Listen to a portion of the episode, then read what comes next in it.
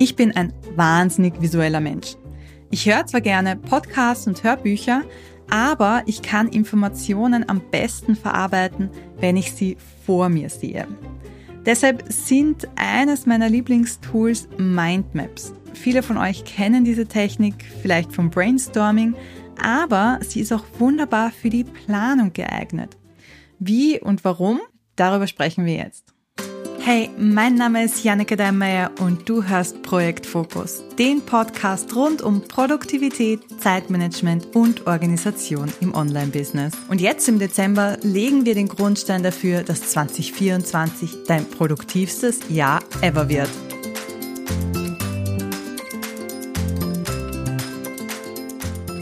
Mindmaps kennen, wie gesagt, viele von euch wahrscheinlich. Das ist eine visuelle Denktechnik, die dabei hilft, Informationen und Ideen um ein zentrales Thema herum zu organisieren. Ähm, man kann sich das so vorstellen, also wenn ihr das jetzt nicht vor inneren Auge habt, wie ein Baum. In der Mitte haben wir so eine Blase, wo das zentrale Thema steht. Und von diesem zentralen Thema gehen verschiedene Äste ab, die ähm, ja verwandte Ideen repräsentieren und von diesen Ästen können dann auch wieder mehr Äste abgehen und so weiter. Also da ist quasi, äh, ja, gibt viele Verzweigungen, die eben dazu führen, dass der Gedanke, den man ursprünglich hat, noch detaillierter wird. Diese Methode ist besonders nützlich, um komplexe Themen zu strukturieren und kreative Lösungen zu finden oder eben um Projekte zu planen. Ein typischer Anwendungsfall, wo ich sie ganz, ganz oft nutze, ist, um Content-Ideen zu finden oder ähm, um Inhalte eines Online-Kurses zu brainstormen. Also was gehört da dazu? Du kannst es aber auch super für die Planung eines neuen Projektes nutzen.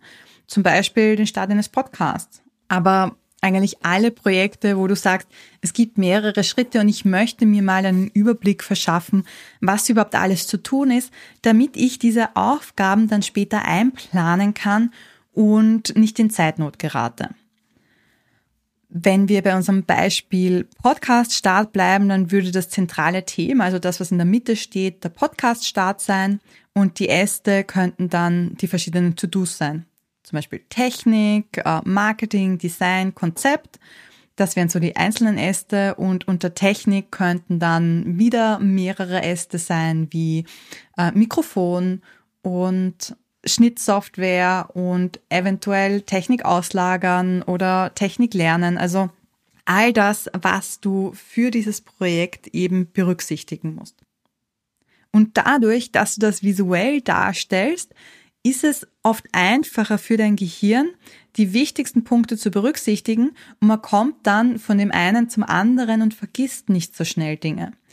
Gerade bei der Projektplanung, wo wir eben viele verschiedene Punkte bedenken müssen und einen Überblick bekommen müssen, damit wir uns nicht vertun mit den Terminen oder irgendwas überspringen, finde ich das sehr hilfreich. Deshalb habe ich heute als konkrete Aufgabe auch mitgebracht, dass du das einfach mal ausprobierst. Wähle ein Thema oder ein Projekt, an dem du gerade arbeitest und erstelle dazu eine Mindmap. Das kann auch etwas sein, wo du schon angefangen hast, ähm, dann ist es vielleicht noch einfacher. Aber äh, schreib dir das Thema in die Mitte und dann fang an, die verschiedenen Äste zu zeichnen. Das kannst du zum Beispiel auf Papier machen oder es gibt auch ganz viele Mindmaps Software-Lösungen, die teilweise auch kostenlos nutzbar sind. Bei vielen gibt es auch Probeversionen.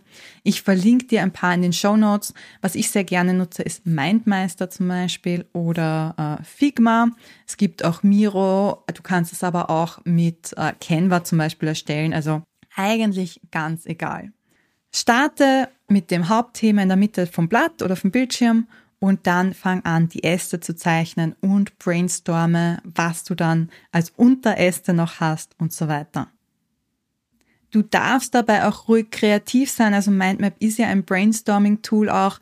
Schreib alles auf, was dir einfällt und bewerten kannst du später immer noch, wenn du es dann in dein Projektmanagement-Tool einplanst, kannst du immer noch sagen, okay, muss ich das wirklich machen? Wann plane ich das ein? Oder äh, hebst du dir das vielleicht fürs nächste Mal auf, wenn du dieses Projekt umsetzt, wenn ich jetzt an einen Launch zum Beispiel denke, der sich ja immer wiederholt.